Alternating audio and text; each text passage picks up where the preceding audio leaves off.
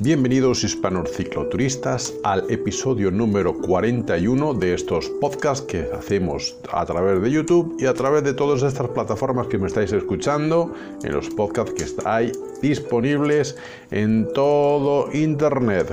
Sí señor, y llegamos al 41 y pongo música de Navidad de fondo porque ya estamos en diciembre, es hora de sacar pues toda la batería fuerte es decir, los polvorones y todo eso que se os va a pegar para que después lo quitéis en enero, pues entonces empezar ahora, empezar ahí a comer, ¿eh? Bastante, ¿eh? Comer bastante, que después lloráis, ¿eh? Y sobre todo con el confinamiento que tenéis algunos o algunos que no podéis salir por ahí.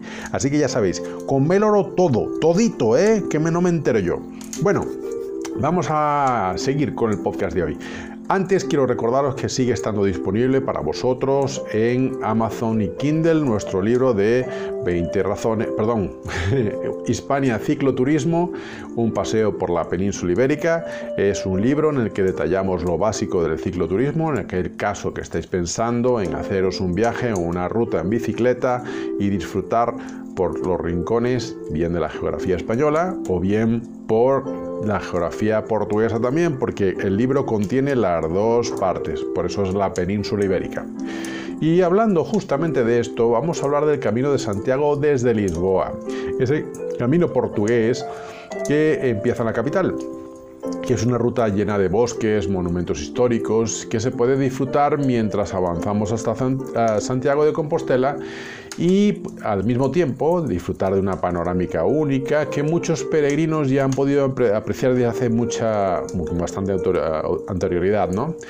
Eh, también pues pasar por Oporto, que es una ciudad espectacular, eh, que parte en esa parte del camino de la costa portugués y que ofrece descubrir mucho más a fondo la cultura y la gastronomía portuguesa con unos 600 kilómetros de distancia, más o menos lo mismo que hay desde Madrid en Madrid son 712 kilómetros, desde Lisboa son unos 600 y poco, es decir, debe haber 100 kilómetros de diferencia y que eh, por lo menos al menos 150 pertenecen al territorio gallego, que es una parte muy bonita también de discurrir, de una vez que pasáis eh, eh, Viana do Castelo y entráis en Tui, de ahí hasta Santiago de Compostela es una zona gallega preciosa, más castaños, una zona espectacular. Pues eh, dependiendo de la época del mes es bastante interesante hacer esta ruta jacobea, sobre todo este año que va a empezar el año 2021, que es ruta jacobea y tiene varias etapas, bien etapas para los que vais caminando o bien para los que vais en bicicleta. Como a nosotros nos atiende más el tema de bicicleta, yo os voy a decir más o menos unas rutas de 90 kilómetros. Y la primera sería empezando en Lisboa y acabando en Santarém, que son unos 90 kilómetros, es decir, Lisboa, Alhandra, Anzabuja eh, y Santarém. Después de Santarém hasta Albazaire, que también es bastante larga, después de Albazaire hasta Mealda y después de Mealda hasta Alberga da Vela, de Alberga da Vela hasta Oporto, de Oporto a Ponte de Lima y después de Ponte de Lima a Tui, de Tui hasta Caldas de Reis y ya en Caldas de Reis ya estáis muy cerquita de Santiago, que serían los últimos 50 kilómetros que tenéis que hacer pasando por Padrón para llegar hasta Santiago de Compostela. Esas son más o menos las rutas. Los que pensáis en hacer esto caminando son 24 días, haciendo jornadas de entre 20 y 33 kilómetros, dependiendo de la orografía y de lo difícil que sea la, el recorrido, ¿no? sí es cierto que hay otros que solamente hacen la etapa mm, por la zona no por Rey, sino se quiere meter por Vigo, es decir, que entrarían por Mougas, eh, Viana do Castelo, Mougas, Ramallosa, Vigo, eh, Redondela, Pontevedra, Caldas de Reis y otra vez vuelven a Padrón y llegan a Santiago. Ese camino de la costa gallega, la verdad que está bastante bonito, es una zona muy bonita, porque además es ruta costera en verano es muy bonito porque podéis disfrutar de ir viendo el mar y, bueno, o sea, es un, poquito distinto. Pero, ¿qué, es la problemática aquí? La problemática para hacer este camino es la, digamos, la logística que hay que hacer para ir. Por ejemplo, los que vais desde Madrid a Lisboa, sabéis que son más o menos 600 kilómetros. Si vais desde Barcelona, pues son 1200. Si vais desde Valencia, son casi 900 kilómetros. Si vais desde Sevilla, estáis más cerca, pues son como unos 350, mm, 360 kilómetros. y de La Coruña, pues bueno, ya sabéis que son aproximadamente esos 582 kilómetros, mm, mm, kilómetro para arriba, kilómetro para abajo, ¿eh? por ahí más o menos. Bueno, y hablando también de otras cosas, eh, vamos a hablar un poco del tema de venta de bicicletas. Y voy a hablar un ejemplo que ha ocurrido en España también, pero vamos a hablar, por ejemplo, de lo que está ocurriendo en Italia. En Italia se han vendido más de 2 millones de bicicletas solamente en el 2020, lo cual es una cifra que aparentemente es récord para lo que suele ser el sector en, la industria ciclista en, eh, en Italia, hablamos solamente del mercado italiano, ¿eh? hay muchas fábricas italianas que venden a nivel mundial y que esa cifra es casi nada, pero estamos hablando dentro del mercado italiano. Y eh, Confindustria está hablando que es un crecimiento superior al 20% con respecto a las cifras del 2019, lo que quiere decir que es que en Italia se está empezando a entender también el modelo de andar en bicicleta o de desplazarse en bicicleta para ir eh, dentro de las ciudades o entre ellas. Y ese repunte que son unos 195.000 eh, bicicletas más, 160.000, perdón, de casi 230.000, dependiendo de cada una de ellas. Hay bicicletas que son eléctricas que bueno, se sitúa un, un porcentaje muy pequeño, unas 230.000 aproximadamente, lo que se podía haber vendido de esas 2 millones de bicicletas, y que las bicicletas urbanas y las de trekking representaron el 50% de las compras, es decir, que ya la gente empieza a entender más el modelo de bicicleta que hemos mucho utilizado todos los cicloturistas y le empiezan a entender como una forma de andar en bici por la ciudad. Y dejar un poco la mountain bike, dejar un poco la bicicleta de carretera, que están muy bien y son muy cómodas, pero no para ir en ciudad y no para movilizarse entre ellas. Entonces esa idea, mm, esa, intención generó un volumen que creen que ascendió unos 215 millones de euros con respecto al año anterior. Es decir, que el promedio de venta de esas bicicletas en Italia estuvo entre los 350 y los 400 euros con algún cheque de devolución, o sea, un cheque por incentivo por comprar la bicicleta, cosa que aquí en España se echa mucho de menos mucho de hablar de lo social y mucho de hablar de muchas cosas y mucho de hablar de carril bici y al final el carril bici está segregado y no tenemos ni siquiera ayudas. Pero bueno, el hecho es que eh, esas ayudas lo que hicieron también es que se aumentaran las compras eh, de cara a lo que iba de año en Italia y seguramente cierren el año con unos números bastante buenos. Y quería comentar esta noticia por las dos situaciones. Primero, por el incremento del consumo de la bicicleta y segundo, porque hay ayudas del gobierno para utilizar la bicicleta. Y bien, por último, en esta primera parte de este episodio de podcast, lo que quiero comentaros es volver a insistir en algo que ya he hablado en otros podcasts, pero quiero volver a insistir en ello, que es que está prohibido ir en patinete o en bicicleta por la acera y hay mucha gente que lo sigue haciendo.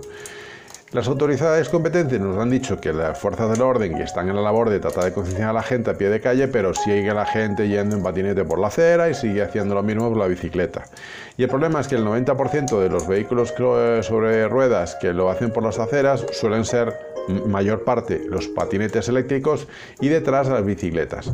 Y que sepáis que no podemos andar por ahí porque eso genera, además que genera odio hacia el colectivo de nosotros, aunque el del patinete eléctrico a mí poco me importa, pero lo cierto es que pone en riesgo a los peatones que van por esa parte de la acera y que los ciclistas tenemos que entender que tenemos que ir por fuera de ella, salvo que seas un chaval que tengas 14 años o hasta 14 años y vayas acompañado de tu padre y entonces ahí sí podéis ir por la acera, puesto que es la única opción por la cual se puede hacer. El resto, todo lo que paséis ya de cierta edad, tenéis que, los 14 años, tenéis que ir por la calle como tiene que ir.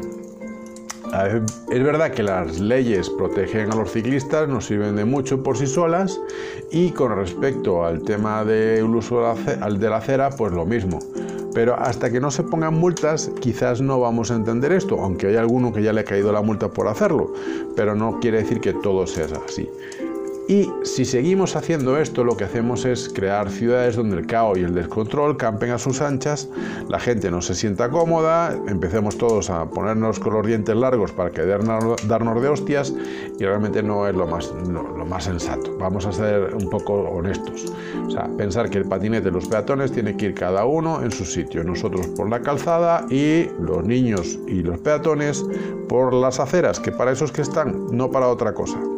Y bueno, en el libro, por cierto, en el libro de eh, Una vuelta por la península ibérica, hablo de muchas personas que dieron la vuelta al mundo. Y la primera vuelta al mundo por una mujer, que fue en 1894, de Annie Londonderry, que salió desde Boston en bicicleta, con una bicicleta que pesaba 20 kilos, más su vestido, más todo demás, y le llevó 15 meses. En aquella época del boom era algo importante, así que tomar nota. Nos vamos.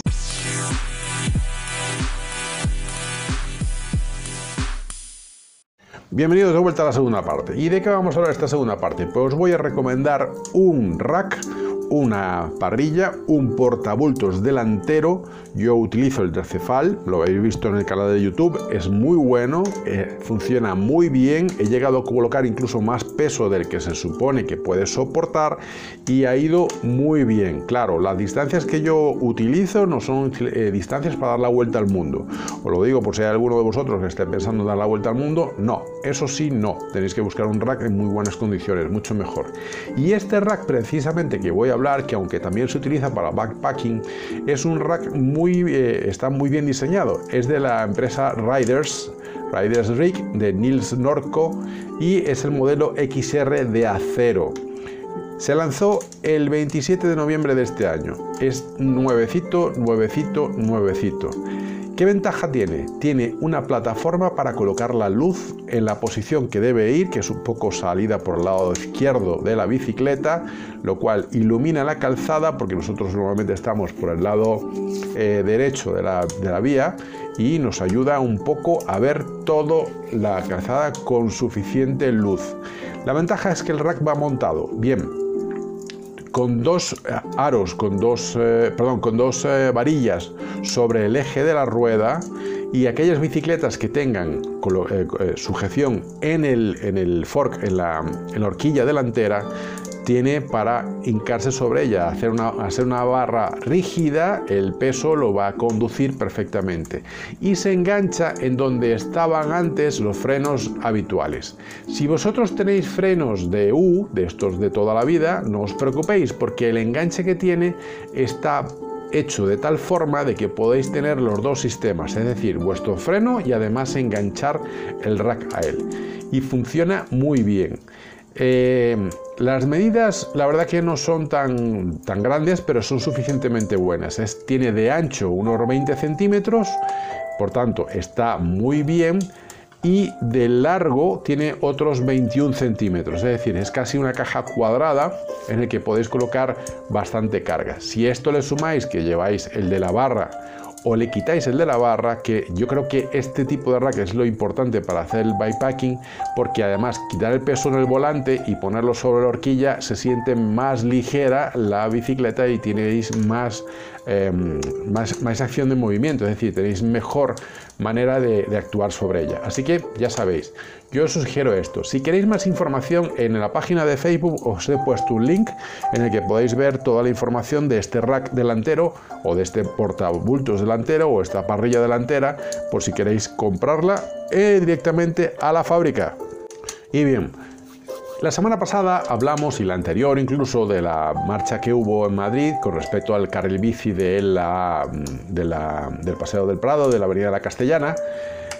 Y voy a hablar de un artículo que leí que está muy bien, eh, que habla de los 130 kilómetros de carril bici que hay en Madrid, que es muy poquito comparado con los 700 que hay en París, por ejemplo, y las políticas anticiclistas y en dirección contraria a las ciudades europeas, que es un problema que estamos teniendo en Madrid continuo y porque no se está invirtiendo en ello, bueno, hay interés y aparte los pocos carriles bicis que se hacen no están segregados de la calzada, simplemente es un carril que ya estaba destinado o bien para autobuses o bien para coches o lo que fuera y simplemente se lo quitan a los coches, hacen la pintada en el suelo y ya está, y eso es un carril bici. Y no, porque si hay un pinchazo de un coche y se gira a la derecha y nosotros estamos por casualidad en el carril bici, no nos van a llevar por delante.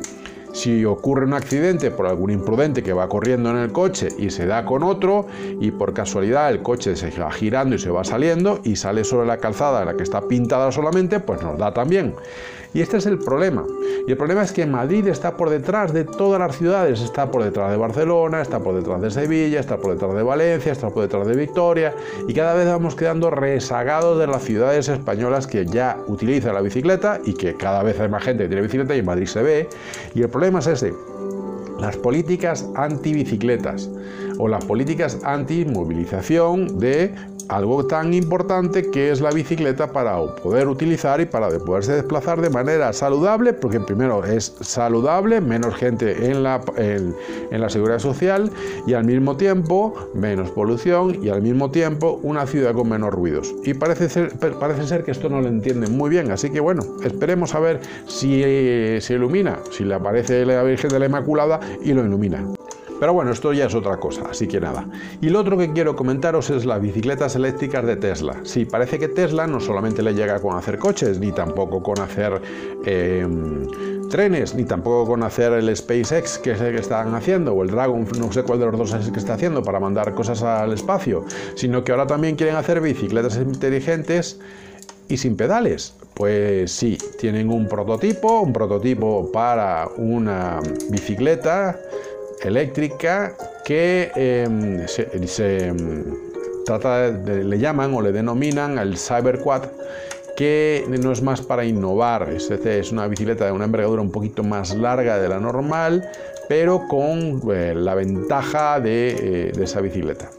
Esa bici eléctrica de Tesla tiene varios modelos, el modelo B, que es un modelo e-bike, que lleva dos motores, o sea que es tracción 2x2, y es la primera bicicleta con tracción total que se vende en el mercado. Normalmente las bicicletas que se venden solamente llevan un motor eléctrico, normalmente suele estar en la parte trasera, algunos se lo colocan en la delantera, dependiendo de un poco de cómo les sea más fácil pero no viene ni con suspensión, perdón, viene con suspensión incorporada en los radios, es decir, que de alguna manera dentro de la misma rueda se hace el, tema de evitar eh, los baches, los pequeños baches que hay por ahí.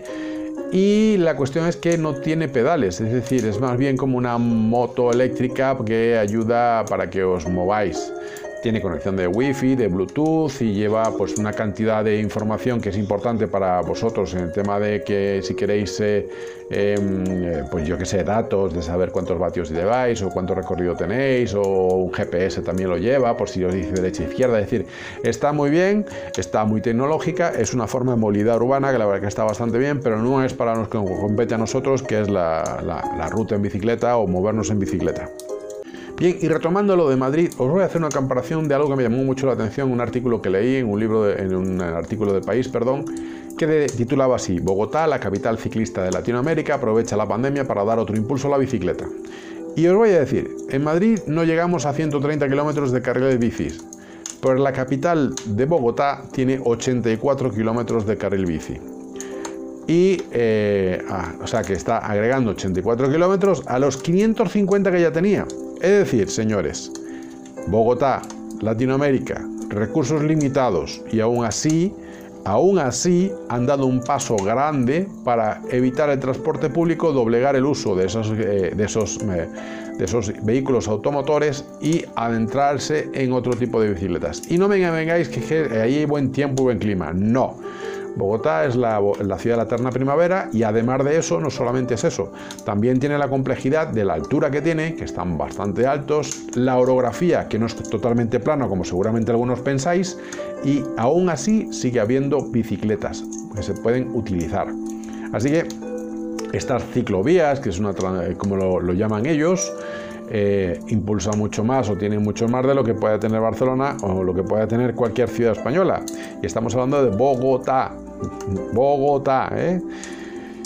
Y ellos ya habían empezado en los años 70, efectivamente. Bueno, empezaron antes, vale. La cuestión no es que empezaran antes, sino que la capital ha construido la cultura en torno a la bicicleta cuando llegó la desescalada en los peores momentos de la crisis sanitaria. Y eso lo que ha hecho es ayudar a, promulgar al no utilizar el transporte público, que es algo aquí sí se ha seguido existiendo y que la gente ha seguido utilizando, y hace que descongestione todo ese sector y entre directamente en eh, tratar de movilizarse de una manera mucho más práctica, mucho más económica, mucho más sostenible y sin duda mucho más saludable.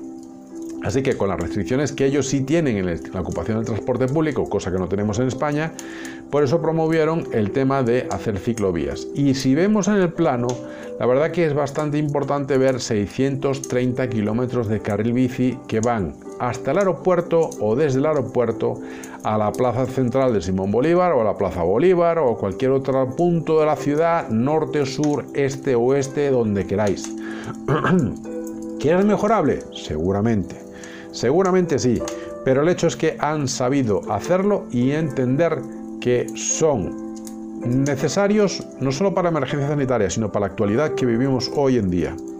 Bueno, esto ha sido el podcast de esta semana, espero que os haya gustado. La semana que viene tendremos otro, que será el último del año, el número 42. Y así que nada, pedales y ruedo para que te quiero, para andar por el mundo entero. Un abrazo y nos vemos la semana que viene. Hasta luego.